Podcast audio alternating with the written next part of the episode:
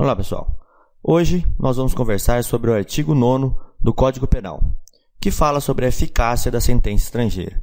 Como todo mundo sabe, o país ele tem sua soberania e tem suas leis que devem ser aplicadas dentro desse espaço do país. Porém, para garantir também essa soberania do país e para dar uma credibilidade para as leis estrangeiras, o país pode homologar essa sentença estrangeira. Ou seja, uma sentença que ocorre no exterior, ela pode ser homologada dentro do Brasil. Lembrando, lembrando que a gente está falando sobre Código Penal, então são leis penais. Então, qual é a eficácia da sentença estrangeira? Isso está previsto lá no artigo 9 do Código Penal. A redação não é exatamente essa, mas fica mais fácil a gente trabalhar assim. A sentença estrangeira pode ser homologada no Brasil. Então essa é uma frase, uma assertiva dizendo que a sentença estrangeira, ela pode ser homologada no Brasil. E aqui eu vou trazer para vocês duas condicionantes, tá certo? São duas condições que são necessárias para que a sentença estrangeira seja homologada no Brasil. A primeira condição é que a lei brasileira, tá? Que é a lei do Brasil, que ela seja, que ela produza as mesmas consequências aqui dentro do, do país. Então, a lei brasileira tem que produzir as mesmas consequências do que da lei lá fora. Se a lei brasileira produzir as mesmas consequências da lei lá fora, tá ok a nossa primeira condição aqui para que a sentença estrangeira seja homologada no Brasil. E qual que é a segunda condição?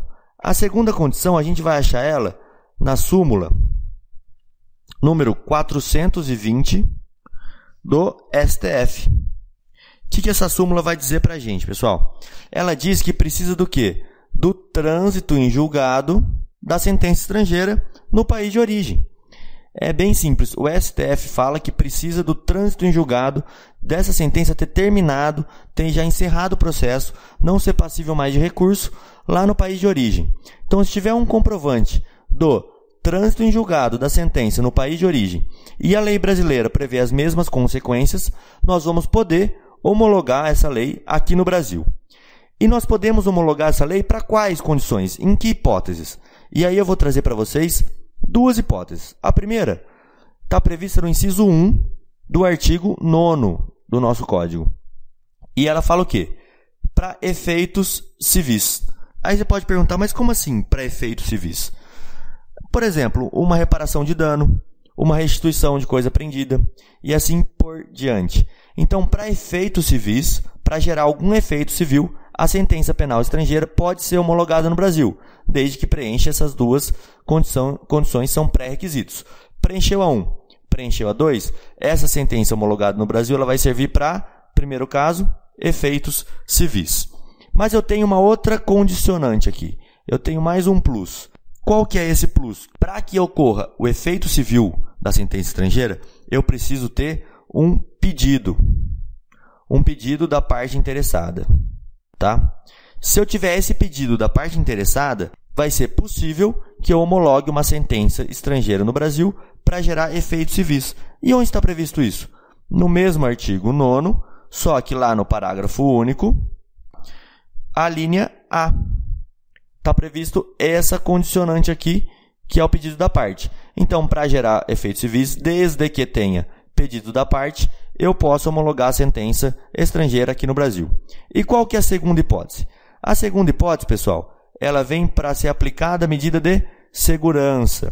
Se quiser aplicar a medida de segurança, eu vou precisar dessas duas condições, aqui ó, previsto no inciso 2, eu vou precisar também aqui de condicionante. As duas têm uma condicionante, tá? Então a sentença estrangeira pode ser homologada no Brasil para que seja aplicada uma medida de segurança se se tiver o quê? Se tiver a primeira causa, o tratado de extradição, tá? Se houver um tratado de extradição, eu vou poder homologar essa sentença no Brasil. Se o Brasil tiver um tratado com o país de origem, eu posso homologar, não tem problema nenhum. Mas aqui eu tenho mais uma outra condição, que é alternativa, ou seja, ou ou eu tenho um tratado de extradição, ou caso eu não tivesse tratado de extradição com um país, eu preciso ter uma requisição de quem? Do ministro da Justiça. Se eu tiver uma requisição do ministro da Justiça ou se eu tiver um tratado de extradição, eu vou poder executar uma medida de segurança aqui no Brasil de uma sentença estrangeira. Lembrando sempre das duas condições iniciais que eu disse: que a lei também produzia a mesma consequência no Brasil e ela ter já o trânsito em julgado no país de origem, tá? Precisa das duas condições aqui. Por fim, pessoal, para terminar essa aula, ela também é bem simples. Eu quero falar com vocês sobre duas observações que pode ser que venha pedindo numa prova. Qual é a competência para julgar? Quem que vai julgar essa homologação? Quem que homologa no Brasil essa sentença estrangeira? A competência atualmente é do STJ, tá? O STJ é quem é competente para homologar essa sentença estrangeira. Isso está previsto onde? A gente vai achar na Constituição Federal, no artigo 105, inciso 1, a linha I. Está previsto lá que é o STJ. Mas a gente tem que lembrar e não pode esquecer que antigamente era o STF que fazia isso. O STJ ele foi é, responsável por homologar a sentença estrangeira depois da emenda constitucional 45 de 2004. Depois dessa emenda constitucional, passou a ser o STJ, STJ o responsável por homologar no Brasil a sentença estrangeira. Por fim, e a última observaçãozinha que quero fazer com vocês, eu queria lembrar que essa sentença estrangeira homologada no Brasil, ela serve como título executivo judicial. Tem força de título executivo judicial e está previsto isso no Código de Processo Civil, artigo 475N, inciso 6, tá? Inciso 6.